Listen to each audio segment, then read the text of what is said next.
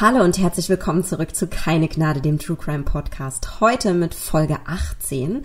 Und zu Beginn möchte ich mal wieder ganz doll vielen herzlichen Dank sagen für die extrem vielen Zuschriften nach der letzten Folge.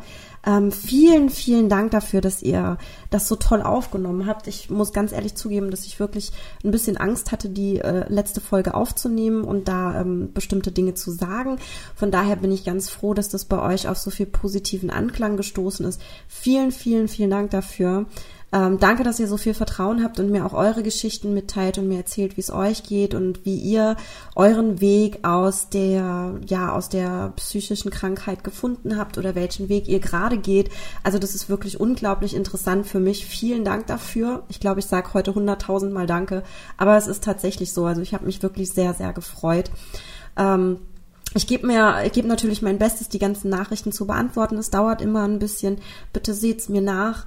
Aber vielen Dank dafür. Es war der Wahnsinn. Also ich bin echt super stolz darauf, dass ihr mir solche Nachrichten schreibt und mir auch mitteilt, dass es euch berührt habt, äh, was ich gesagt habe. Und es gibt auch so ein paar Menschen, die mir regelmäßig schreiben, die mir immer wieder mitteilen, wie sie die Folgen finden. Ähm, möchte ich an der Stelle mal zwei Leute ganz besonders erwähnen, die mir regelmäßig schreiben. Das ist einmal der Peter. Vielen Dank. Peter meldet sich immer relativ zügig nach dem Release von der Folge schon und erzählt mir, wie er es gefunden hat. Also ganz vielen Dank dafür, dass du dir die Mühe und die Zeit machst. Und dann einmal, und ich glaube, das ist nicht dein richtiger Name, aber ich nenne dich jetzt mal so, das ist die Lutana, die sich auch regelmäßig meldet und ähm, immer wieder meinen Podcast hört. Also vielen Dank dafür, dass ihr mir so tolle Nachrichten schreibt. Und auch an alle anderen, die ich jetzt an dieser Stelle nicht erwähne. Aber ja, ganz, ganz lieb von euch. Und ähm, auch heute in dem Fall wird es wieder um jemanden gehen, der ähm, psychische Probleme hat. Und ich glaube, dass wir wahrscheinlich keinen einzigen Kriminalfall finden werden, in dem es jemanden geben wird, der vollkommen gesund ist, äh, wahrscheinlich wird es in dieser heutigen Gesellschaft eigentlich gar keine Menschen mehr geben, die vollkommen gesund sind. Von daher, ähm, ja, ich, ich will meinen Podcast jetzt nicht darauf aufbauen, auf psychischen Krankheiten, ähm, aber bei diesem Fall ist es wirklich so, dass es ein maßgeblicher Punkt in der Geschichte dieses, ja, in, diese, in diesem Fall ist es ein maßgeblicher Punkt einfach. Und äh, in diesem Fall geht es um Alissa, ich glaube, es spricht sich Bustamante oder Bustamante aus. Ich werde sie jetzt einfach Alissa Bustamante nennen, weil das einfacher auszusprechen ist.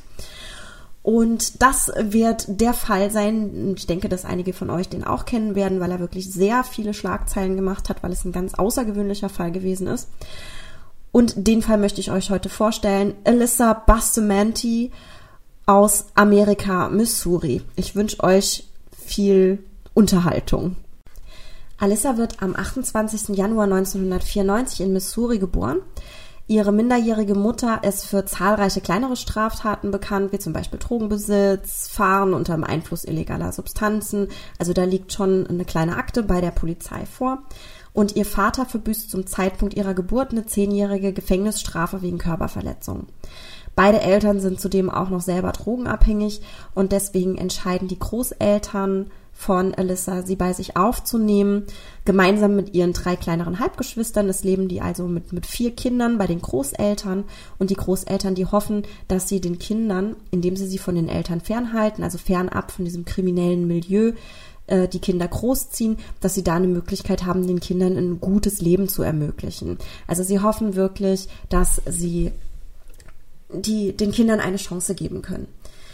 Alissa fällt allerdings schon früh durch ihr gewalttätiges und aggressives, aber auch depressives Verhalten auf. Sie versucht sogar mehrfach, sich das Leben zu nehmen. Und nach ihrem letzten Suizidversuch war sie zehn Tage in einer psychiatrischen Klinik, hat auch weiterhin eine psychologische Betreuung bekommen und nimmt gegen ihre Depressionen starke Medikamente, die zu Beginn dann auch ganz gut bei ihr anschlagen. Sie hat allerdings Schwierigkeiten, mit ihren Emotionen umzugehen. Und so kommt es zu der Tatsache, dass sie dann ein autoaggressives Verhalten an den Tag legt, also quasi sich selbst Verletzungen zuführt.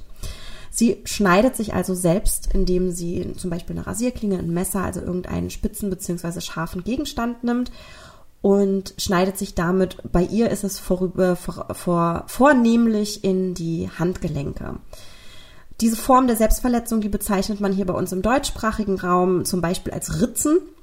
Ähm, in Amerika oder im englischsprachigen Raum wird es als Cutting bezeichnet. Ich sage das so explizit, weil der Begriff nochmal vorkommen wird. Und bei dieser Erkrankung ist es so, dass die Betroffenen diese Handlung in der Regel durchführen, weil sie seelische Schmerzen haben oder starke Emotionen, mit denen sie einfach nicht umgehen können. Es ist so, dass ja seelische Schmerzen oder Emotionen unglaublich schwer zu greifen sind. Man kann sie teilweise nicht einordnen, man weiß nicht, wo sie herkommen, man weiß nicht, was passiert, was ist los, warum kann ich das nicht abstellen. Und deswegen wird dann ein körperlicher Schmerz zugeführt, selbst zugeführt, um diese Gefühle kompensieren zu können. Das ist quasi so ein Katalysator, den die Betroffenen dann machen. Manche Leute äh, ritzen sich auch selber, weil sie dann das Gefühl kriegen, noch leben zu, noch zu leben, weil sie gar nicht mehr mit ihren Gefühlen umgehen können und sich hohl und leer fühlen. Bei Alissa hingegen ist es so, dass sie das aber als ihr Hobby bezeichnet. Und das ist dann schon etwas, wo man dann anfängt, sich nochmal ein bisschen Gedanken in eine andere Richtung zu machen.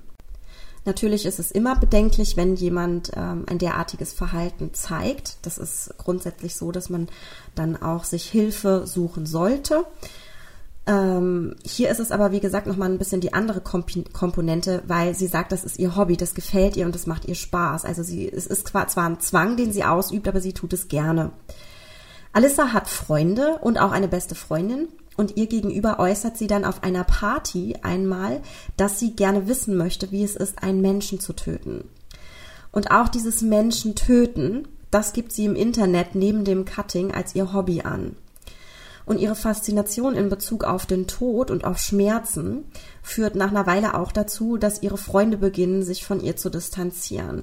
Sie fällt also immer wieder durch diese Äußerungen auf, die alle irgendwie in Verbindung mit Schmerz und Tod stehen. Und daher besteht auch für die Freunde, auch wenn sie das nicht einordnen können in dem Moment, kein Zweifel daran, dass Alissa unter ihren psychischen Problemen einfach leidet, dass da irgendetwas nicht stimmt bei ihr. Aber man kann es einfach nicht so genau greifen. In den sozialen Medien bringt sie diese psychischen Probleme beziehungsweise auch ihren Hang zu Gewalt und zu Schmerzen immer wieder zum Ausdruck. Und das auf verschiedene Arten und Weisen. Zum Beispiel hat sie auch einen eigenen YouTube-Kanal mit verschiedenen Videos.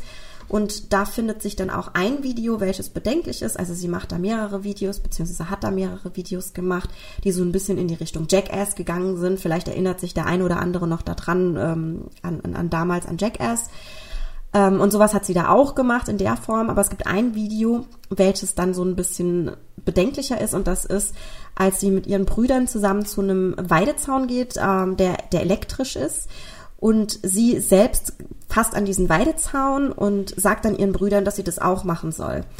Und die Stelle, an der ihre Brüder dann diesen Weidezaun anfassen und sich dann vor Schmerzen krümmen, die beschreibt sie dann als im Englischen This is where it gets good. Also das ist die Stelle, wo es richtig gut wird.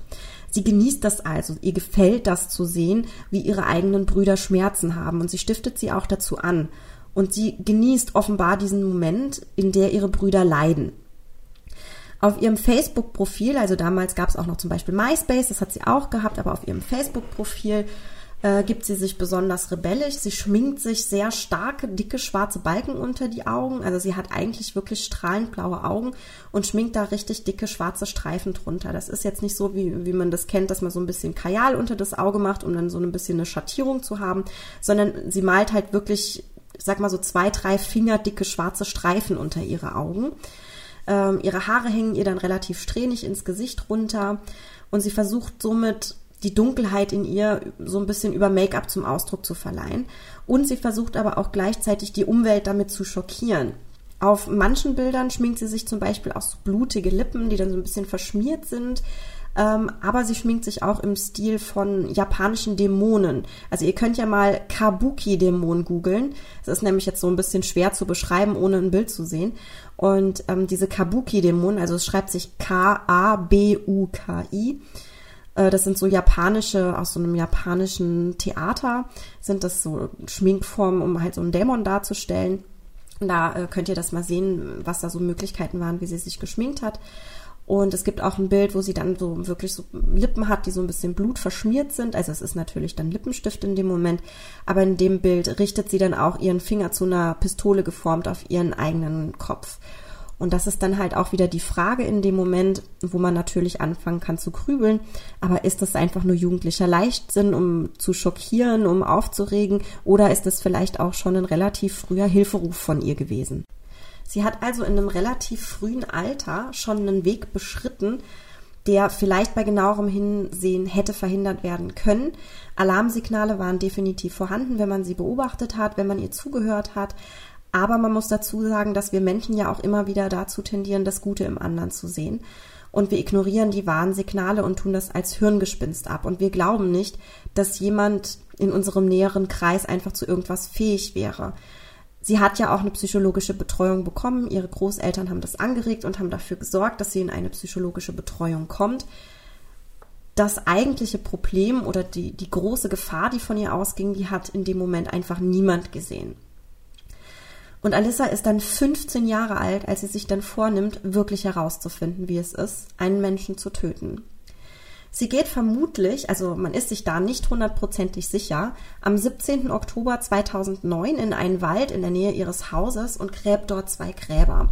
Man schätzt, dass es ungefähr vier Tage vor der jetzt bald gleich beschriebenen Tat sein wird. Ähm, man kann auch sagen, vielleicht waren es fünf Tage, man ist sich da nicht hundertprozentig sicher aber man vermutet, dass es der 17. Oktober war. Am 21. Oktober dann, also vier Tage später, wird in der Familie Olden gerade das Abendessen vorbereitet und es klopft an der Tür. Vor der Tür steht die sechsjährige Emma, eine Freundin der neunjährigen Elizabeth Olden, und sie möchte gerne mit ihrer Freundin Elizabeth spielen. Und die Mutter sagt in dem Moment, dass sie gerade das Abendessen am Vorbereiten ist und dass Elizabeth, Elizabeth jetzt eigentlich nicht mehr weggehen soll. Und die Kinder, die diskutieren dann und betteln noch so ein bisschen. Und schließlich gibt Elizabeths Mutter nach und erlaubt dann ihrer Tochter noch eine Stunde mit ihrer Freundin zu spielen. Sie soll dann aber um 6 Uhr zurück sein, weil es dann Abendessen gibt. Emma wohnt nur ein paar hundert Meter weit vom Haus von Elizabeth entfernt und sie ist die Halbschwester von Alyssa. Als Elizabeth dann aber nicht pünktlich nach Hause kommt, ruft ihre Mutter bei Alissas Großeltern an, die ihr dann mitteilen, dass Elizabeth nicht dort ist. Elizabeth ist aber bekannt dafür, dass sie Angst vor der Dunkelheit und dem Wald hat. Und daher weiß ihre Mutter eigentlich sofort, dass was passiert sein muss. Und so braucht es eigentlich nur 45 Minuten, in denen sie ihre Tochter vermisst, dass sie beschließt, die Polizei anzurufen. Und die trifft auch nur 15 Minuten später ein.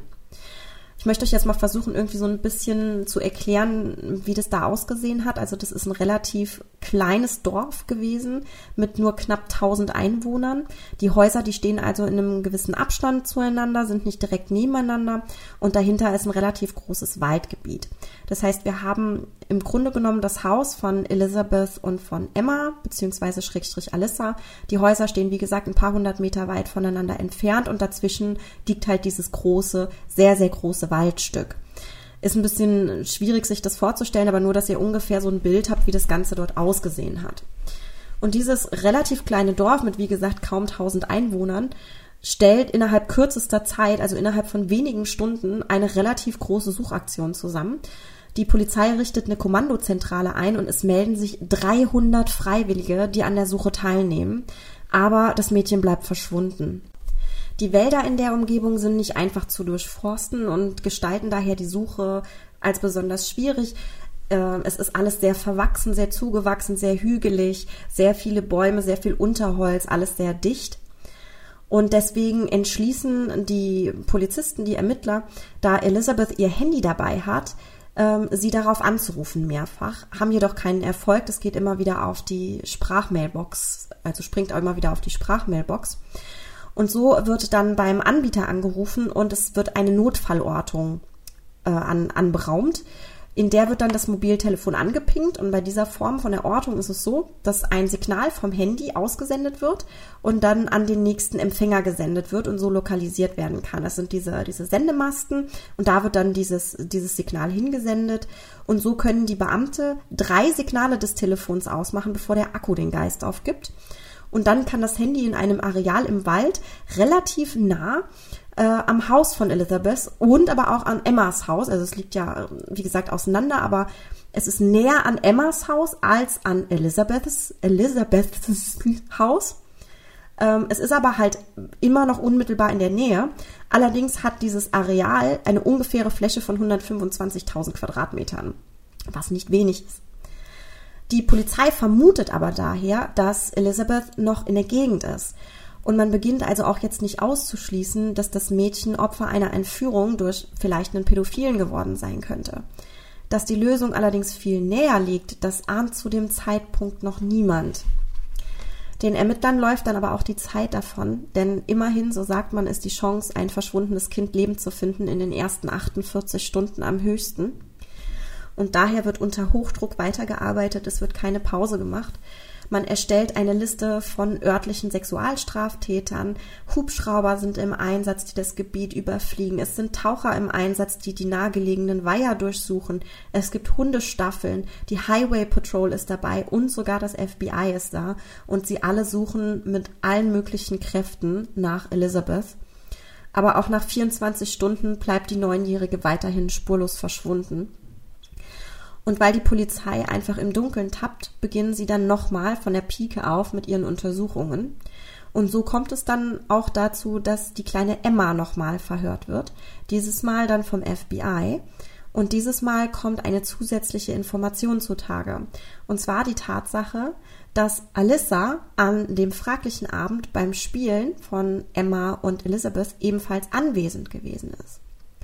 Alle anderen Nachbarskinder können für die Zeit, in der äh, Elizabeth verschwunden ist, ein Alibi aufweisen.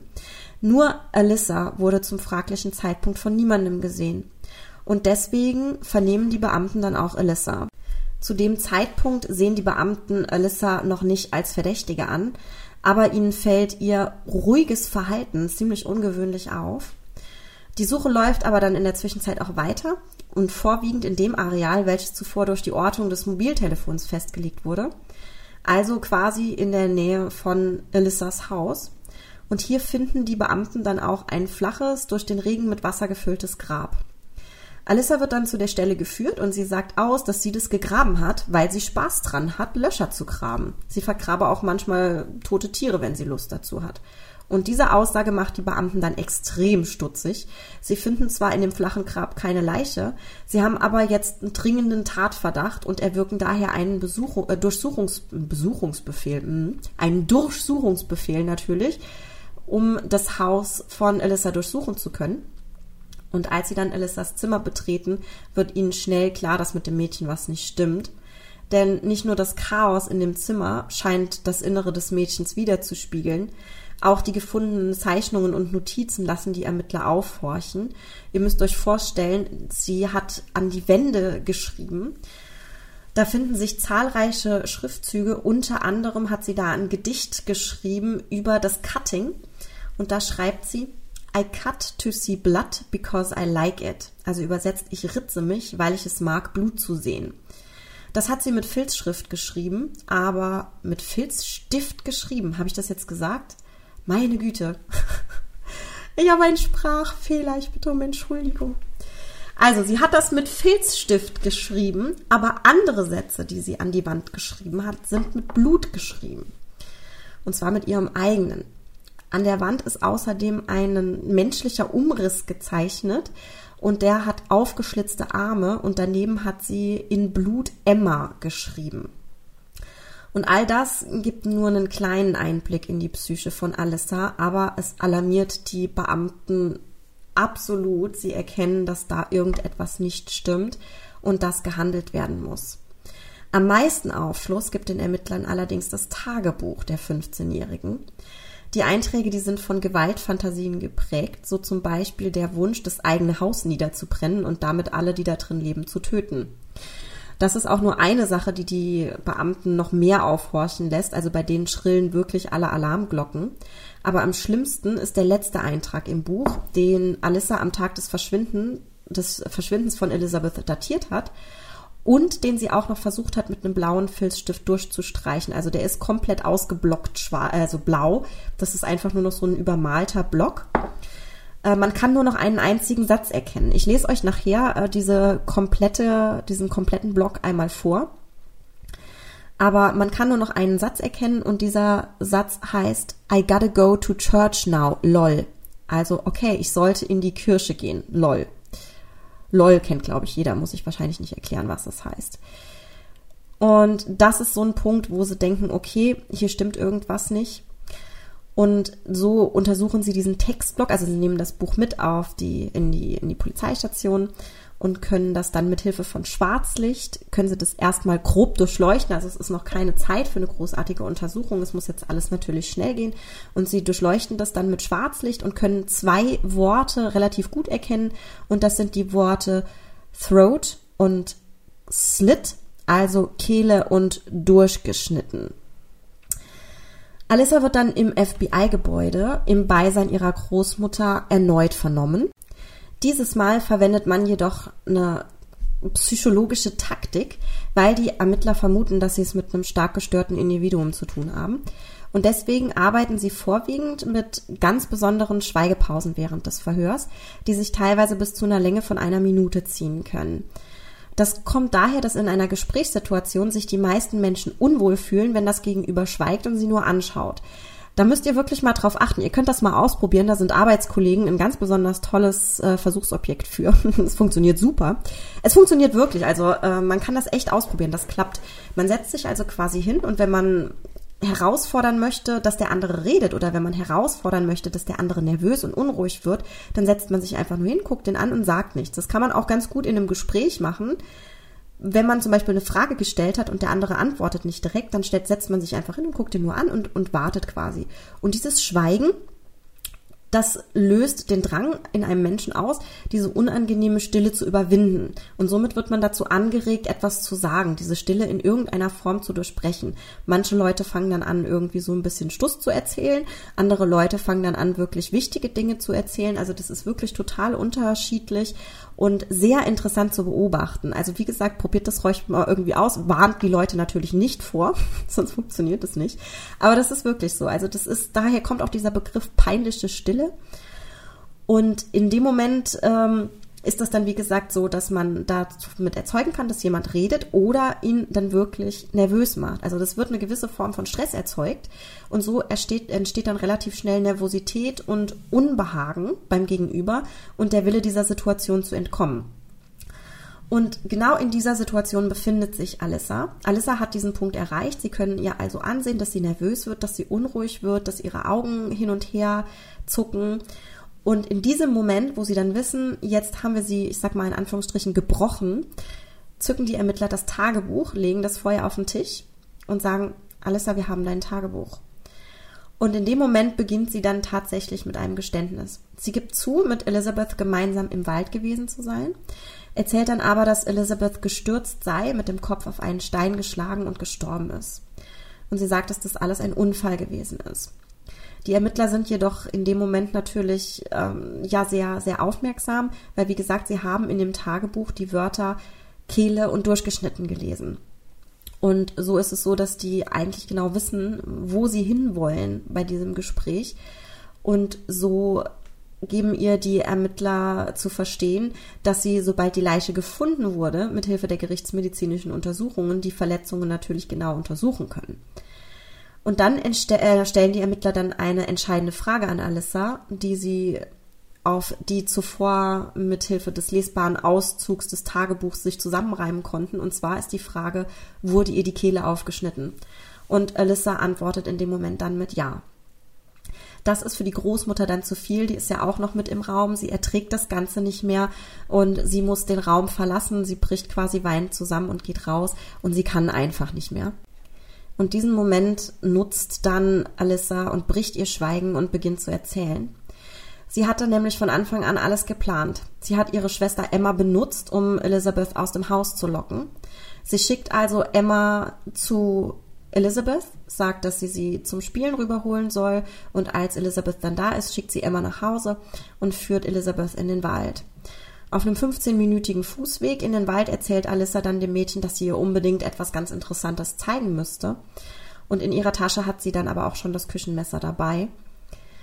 Und sie führt dann Elizabeth an den Ort, an der sie bereits äh, mindestens vier Tage zuvor das Loch schon gegraben hat. Und als sie dann an diesem Loch angekommen sind, wirkt sie das neunjährige Mädchen und schaut ihr dabei ins Gesicht Dann sticht sie ihr sechs bis sieben Mal in die Brust und schneidet ihr die Kehle durch. Alyssa führt dann nach dem Geständnis die Polizei zum Grab von Elizabeth und dieses ist so flach und relativ schlecht versteckt, dass man an den herausragenden und mit Matsch beschmierten Körperteilen eigentlich schnell erkennen kann, was hier verborgen liegt. Also das wäre wirklich nur eine Frage der Zeit gewesen, bis man dieses Grab entdeckt hätte. Natürlich ist es ein relativ großer Wald, aber es wurde ja alles systematisch durchkämmt. Man hätte es früher oder später auf jeden Fall entdeckt, aber so hat es das Ganze natürlich dann ein bisschen einfacher gemacht. Der Leichnam von Elizabeth wird dann geborgen und in die Gerichtsmedizin gebracht und die forensischen Untersuchungen beginnen. Und es gelingt den Ermittlern mit Hilfe von Lichttechniken dann auch den Tagebucheintrag vollständig zu entziffern. Und den werde ich euch jetzt einmal vorlesen, zunächst in Englisch und dann versuche ich ihn so gut wie möglich ins Deutsche zu übersetzen. Ähm, ja, I just fucking killed someone. I strangled them and slit their throat and stabbed them. Now they are dead. I don't know how to feel at the moment. It was amazing. As soon as you get over the oh my god, I can't do this feeling, it's pretty enjoyable. I'm kinda nervous and shaky though right now. Okay, I gotta go to church now. Lol. Jetzt auf Deutsch. Ich habe gerade jemanden umgebracht. Ich habe sie erwürgt, ihre Kehle durchgeschnitten und sie erstochen. Und jetzt sind sie tot. Ich weiß gerade nicht, wie ich mich fühlen soll. Es war großartig. Sobald man über dieses Oh mein Gott, ich kann das nicht tun Gefühl weg ist, macht es ziemlich Spaß. Ich bin jetzt etwas nervös und zittrig. Okay, ich sollte in die Kirche gehen. Lol. Die Autopsie bestätigt dann die Aussage von Alyssa, äh, Alyssa. Elizabeth wurde gewürgt, gestochen und ihr wurde die Kehle durchgeschnitten das Motiv für Alissas Tat ist eigentlich relativ simpel und wahrscheinlich auch mit eins der kompliziertesten überhaupt. Und das ist einfach die Lust zu töten. Herauszufinden, wie es sich anfühlt, ein Mörder zu sein, also einem Menschen das Leben zu nehmen.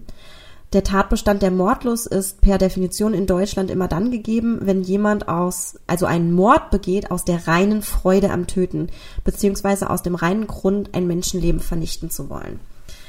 Das ist dieser, wie gesagt, der einfache und der komplizierte Standpunkt daran. Es gibt beide, ja, es ist beides ineinander vereint, weil im Grunde genommen Mordlust ist ja recht simpel gesagt, ne, die Lust zu töten. Da steht nichts anderes dahinter in dem Sinne. Andererseits ist es so, dass man erstmal schwer überhaupt dahin kommen muss. Wie kann das überhaupt sein, dass ein Mensch so ist?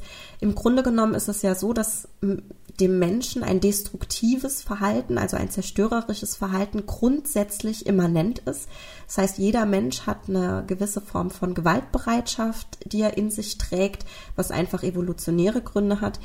Und jeder Mensch hat auch das Bedürfnis, irgendwie Dinge zu zerstören. Aber es ist so, dass ein relativ gesunder Mensch, ich nenne es jetzt mal so, obwohl es meiner Meinung nach dieser Ausdruck Gesundheit in dem Zusammenhang wahrscheinlich eine Farce ist, ähm, dieses, dieses Bedürfnis, dass das nicht überwiegt.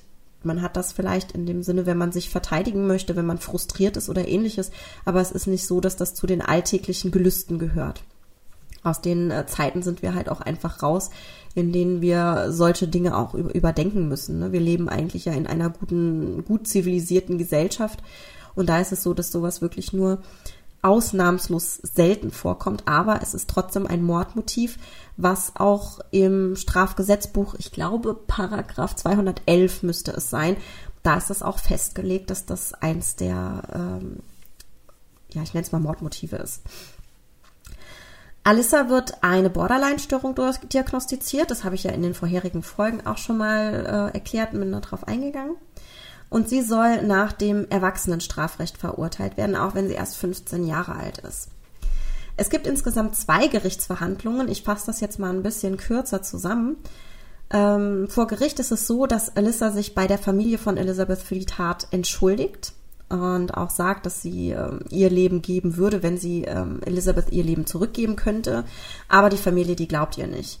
Sie sind sich sicher, dass es bei der Entscheidung lediglich oder bei der Entschuldigung lediglich darum gegangen ist, dass sie vor Gericht ein gutes Bild macht und dass ihr Anwalt Alyssa das nahegelegt hat, dass sie sowas sagen soll, ihr das eventuell vielleicht sogar vorformuliert hat. Sie gesteht dann die Tat vor Gericht, plädiert jedoch im Hinblick auf einen First-Degree-Murder auf nicht schuldig. Im amerikanischen Rechtssystem unterscheidet man verschiedene Arten von Mord. Das macht man bei uns ja auch so.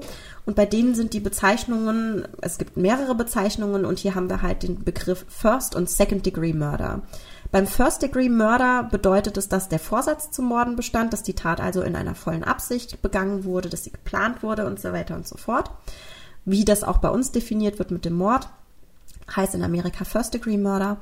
Und dann gibt es in Amerika dann den Second Degree Murder. Das sind jene Taten, die nicht unter Vorsatz fallen und die hier in Deutschland parallel mit dem Begriff Totschlag beschrieben werden würden.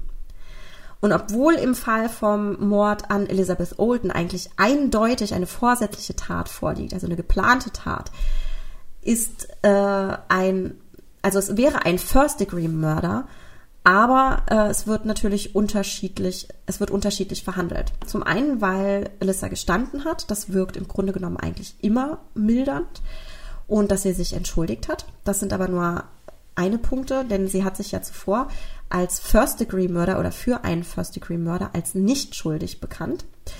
Und sie bekennt sich aber in einem späteren Verfahren des Second-Degree-Murder für schuldig. Und das führt dazu, dass sie auch nur für einen Second-Degree-Murder verurteilt wird. Sie wird am, am 8. Februar 2012 zu einer lebenslangen Haftstrafe verurteilt. Allerdings ist es ja meistens so, dass es bei Mördern so ist, dass sie dann ohne Aussicht auf Bewährung sind. Und bei ihr ist es aber so, dass sie eine Aussicht auf Bewährung bekommt. Zwar erst nach 35 Jahren, aber trotzdem gibt man ihr die Aussicht auf Bewährung. Sowohl die Familie von Elizabeth als auch die ehemaligen Freunde von Alyssa, die sie auch eigentlich kennen, sind sich nicht sicher, ob es sich dabei um eine angemessene Strafe handelt. Elissa hat versucht, das ganze äh, Urteil nochmal überarbeiten zu lassen, sag ich mal. Das Ganze ist 2014 dann aber abgelehnt worden. Sie sitzt also immer noch im Gefängnis und wie gesagt hat nach 35 Jahren tatsächlich Aussicht auf Bewährung. Das heißt, sie wäre dann zu dem Zeitpunkt, boah, ich bin jetzt gerade am überlegen, also sie ist auf jeden Fall noch in dem Alter, in dem sie die Möglichkeit hat, das Leben auch noch weiter zu genießen.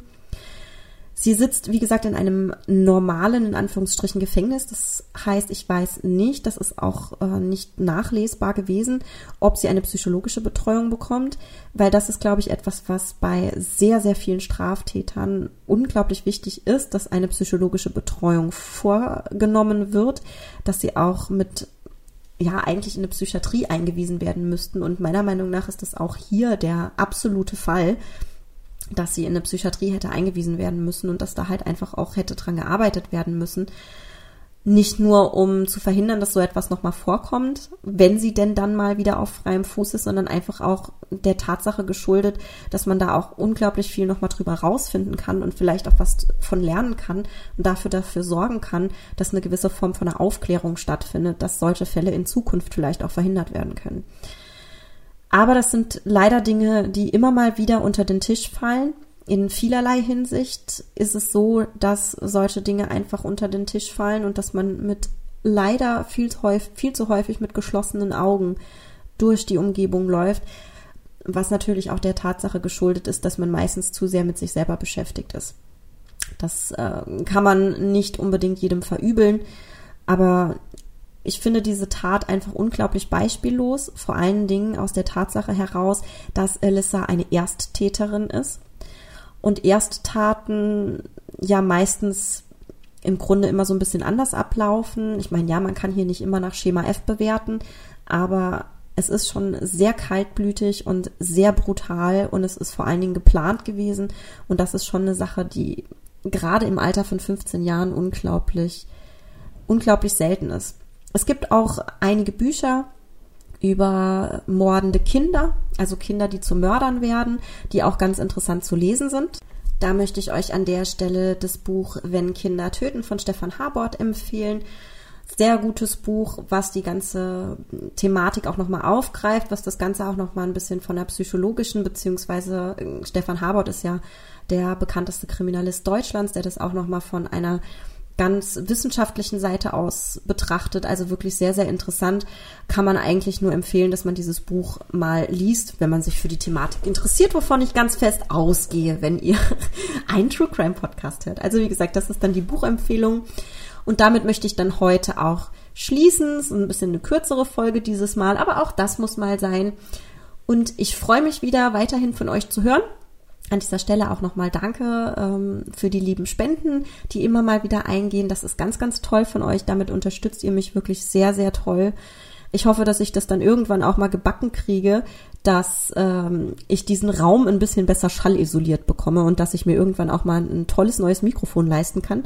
Weil hier ist mir wirklich jetzt ähm, gestern, es gab einen riesigen Schlag und plötzlich dachte ich, was war das denn? Habe aber gedacht, oh Gott, werden die Katzen gewesen sein, ne? Und dann geht man gucken und dann hat sich hier der Mikrofonständer in seine äh, Einzelteile aufgelöst gehabt. Also es sind immer wieder so ein paar Dinge, die dann doch anfallen. Von daher vielen, vielen Dank dafür, dass ihr mich da auf dem Weg unterstützt. Aber vor allen Dingen danke, wie gesagt, für eure Zuschriften und danke fürs Hören. Das ist ganz, ganz wichtig. Und ja, ich habe heute in der Folge ein paar, bewusst ein paar Versprecher drin gelassen, weil ihr mir immer wieder geschrieben habt, hey, du brauchst doch deine Versprecher nicht rauszuschneiden, das ist doch vollkommen in Ordnung, wenn du die drin lässt. Ähm, ich habe sie bisher immer rausgeschnitten, weil man dann doch so ein bisschen ja über sich selber, über seine eigene Zunge stolpert und sich denkt, boah, ey, das hast du gerade hier voll das ernste Thema und dann laberst du so einen Struss. Und deswegen habe ich es meistens rausgeschnitten. Ich habe jetzt ein paar, habe ich mal drin gelassen und ich gucke jetzt mal, wie ihr da drauf reagiert. Ansonsten werde ich mir in Zukunft einfach wieder die Mühe machen und werde sie wieder rausschneiden. So.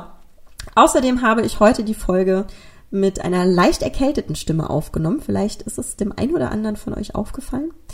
Ähm, aber keine Angst, es ist kein Corona. Ich bin auf dem Weg der Besserung. Und ja, damit schließe ich die Folge für heute. Ich wünsche euch eine schöne Zeit und wir hören uns das nächste Mal in Folge 19, wo ich auch schon ein, äh, eine ganz interessante Idee habe für einen Fall, der auch äh, vorgeschlagen wurde von euch. Also vielen Dank für eure Fallvorschläge auch und ja, wie gesagt, wenn es passt, packe ich die rein. Ganz lieben Dank, macht's gut. Ich wünsche euch was. Eure Heike.